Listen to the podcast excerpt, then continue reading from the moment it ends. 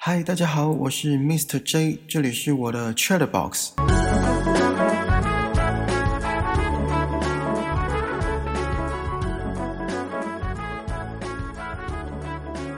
不知道你们有没有听过有一句话是这么说的：“以不变应万变。”在这个瞬息万变的时代，如果不变的是初衷，那或许值得坚持。可是，如果不变的是自己对待事物的看法跟眼界，并且没有改变自身的能力来顺应周遭的环境，那就唔唐喽。在现在科技这么发达的世界，什么事情都有可能发生。可能上一秒我们还在为了工作拼命的努力着，而下一秒就马上被机器人取代。这听起来有没有很残忍？但却有可能在未来的某一天发生。好啦，我今天的目的不是要制造恐慌，而是要分享。虽然是一本看起来很简单，而且好像是给小朋友看的故事书，但在人生的每一个阶段所获得的启发会是全然不同的。这本故事书叫《谁搬走了我的乳酪》。我先介绍一下这本故事书里的四个主角，两只老鼠分别叫快快跟秀秀。快是快慢的快，嗅则是嗅觉的嗅。快快顾名思义就是动作很快，而嗅嗅呢，则是借由敏锐的嗅觉来决定方向，指引快快先在前方探索，然后再尾随它。而另外两个小小人分别叫哼哼跟哈哈，他们跟一般人类一样，有着善于分析的大脑以及复杂的情绪。在故事的初期，四个主角在迷宫里一起找到了一个乳酪天堂，而两只老鼠快快跟秀秀依旧保持警觉，装备全天候的挂在身上，以便随时启程去探索迷宫，寻找下一个乳酪天堂。相反的，另外两个小小人哼哼跟哈哈，反而放下了戒心，不再未雨绸缪，身上的装备也脱下来晾在一旁。当这个乳酪天堂的乳酪耗尽时，两只小老鼠马上起身寻找下一个乳酪天堂，而两个小小人只是抱怨着，什么也不做。听到这里，想也知道那两只老鼠会先找到新的乳酪天堂。不过在这之前，我想先跟你们探讨一件事情：抱怨。其实我觉得抱怨在某些层面上是有帮助的，因为抱怨可以让我们抒发负面情绪。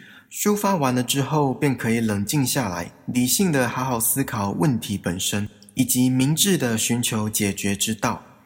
不是有一句话说：“先处理心情，再处理事情。”这句话讲的真的太正确了。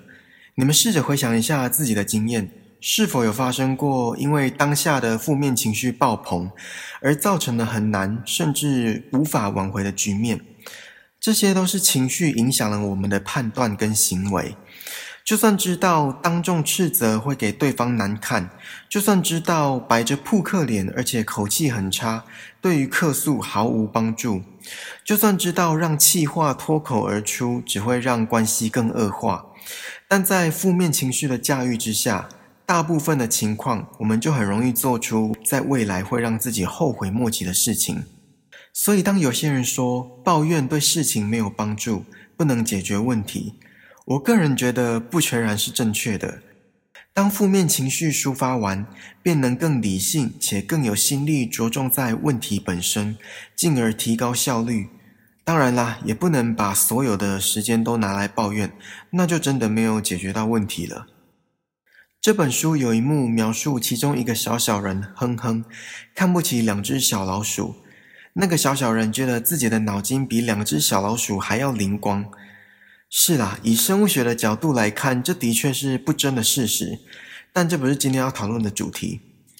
有一句话说：“真正聪明的人知道自己的无知，就跟读越多书越知道自己的不足是一样的道理。”在国高中时期，英文很少是我需要担心的科目，直到两年前，我在准备一场英文考试。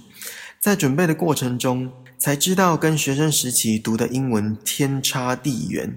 原来自己英文程度的进步空间，就跟宇宙中的黑洞那样的浩瀚无垠。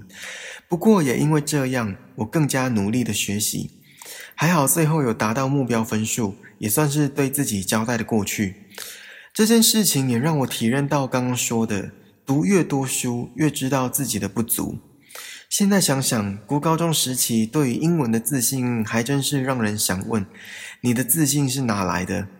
好啦，谁没有过去，是吧？那个小小人哼哼，除了怨天尤人，他也深信着问题不是自己造成的，所以错误不该是由他来负责。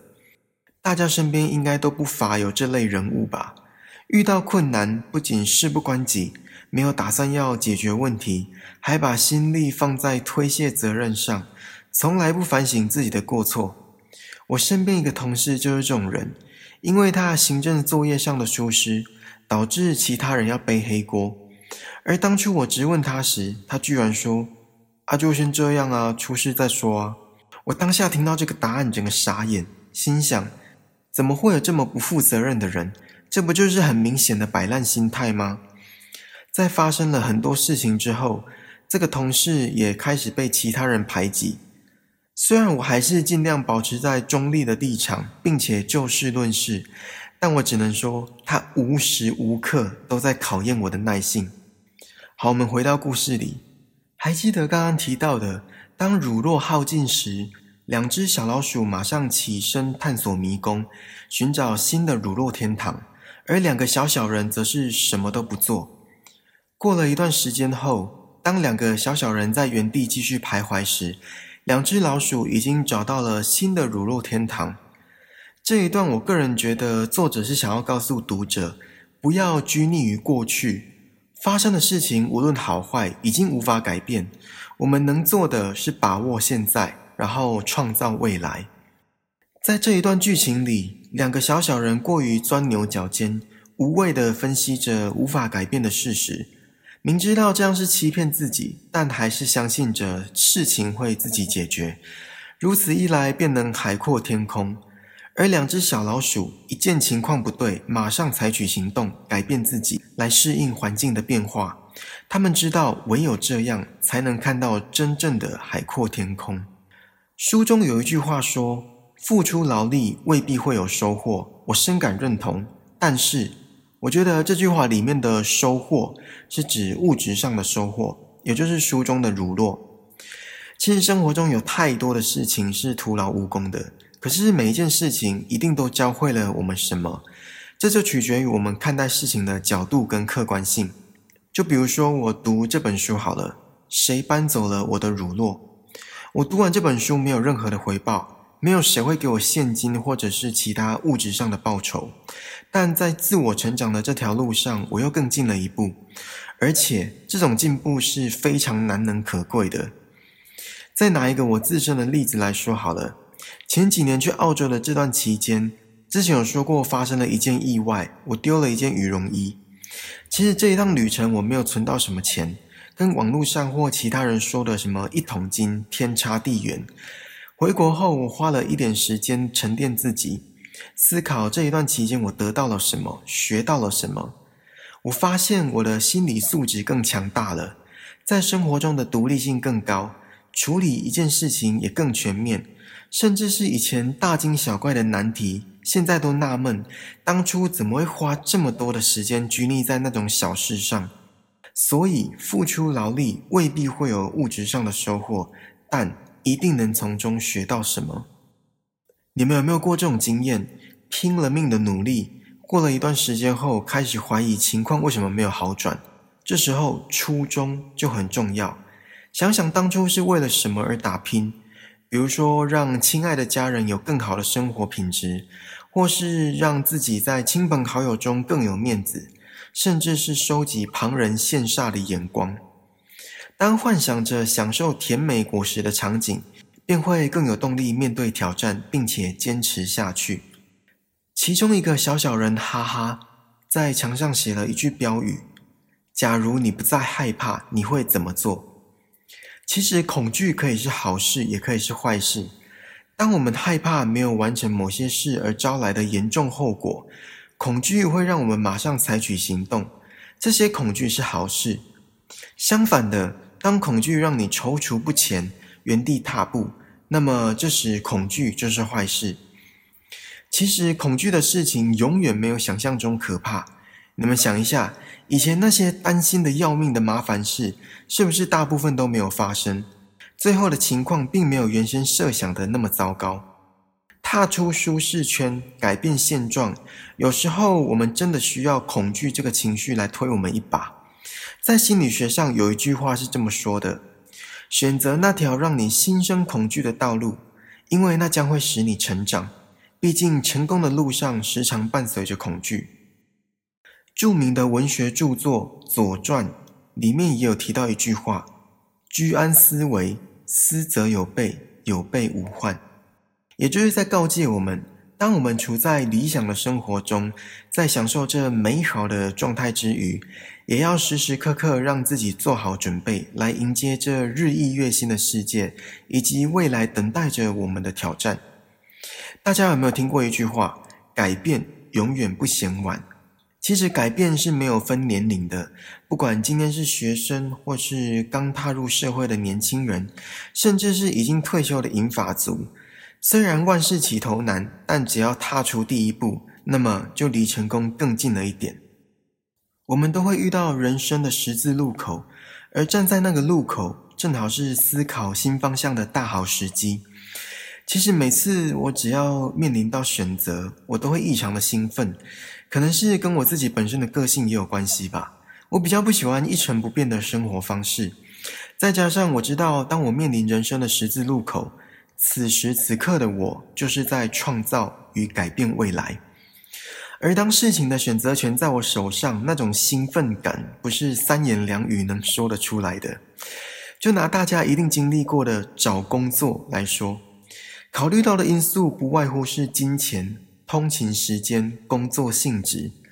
其实找工作这个选择题占了人生很大一部分，因为这关系到个人的生活品质以及未来的事业发展等等。搞不好在职场上遇到命中注定的另一半也说不定。好啦，这种事情真的是可遇不可求。所以当下选择工作地点时，在异常兴奋之余，我努力压抑我高涨的情绪，理性的分析出我最需要的是什么。最后，我选择了通勤时间长了点，但收入也高了点的选项。时至今日，我没有后悔，也很高兴几年前做了这个明智的决定。这种在人生做对决定的成就感，真的要体验过才知道。故事中的小小人，哈哈。在寻找乳酪时，有很长一段时间都觉得是没有方向的，这不就跟在人生中追逐理想一样吗？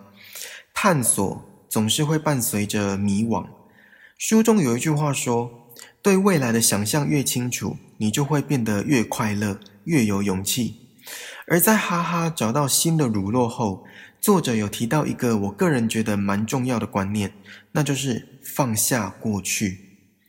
这个动作用讲的很简单，但实际上做起来简直比拿鸡蛋尝试把安全帽砸破还难。虽然过去造就了现在的我们，但我们很常忽略，现在才是我们唯一能把握的时刻。对于未来的我们，现在也成为了过去。所以以这个逻辑来思考的话，现在不但能创造跟改变未来，同时也撰写着我们人生的历史。好啦，讲简单一点，把握现在就对了。作者在故事的最后提到，阻挠自己转变最大的障碍就是自己。除非你肯改变，否则情况永远不会好转。就拿我们小时候写作业来说，有些人父母再怎么责骂，老师再怎么寄出严厉的惩罚，还是没有办法让他们乖乖就范，按时完成作业。唯有学生自动自发，问题才能解决。其实大部分时候，环境中的障碍是可以克服的。节目的最后，请容我分享我曾经看到的一句话：当你下定决心，全世界都会为你让路。好啦，这次的 Chat Box 就到这里喽。希望你还喜欢今天好书分享的内容，请记得帮我订阅这个节目，然后打星评分留言，并且分享给身边可能对这本书感兴趣的朋友。更重要的是，让我们一起把人生过得更精彩吧。我们下次见，拜拜。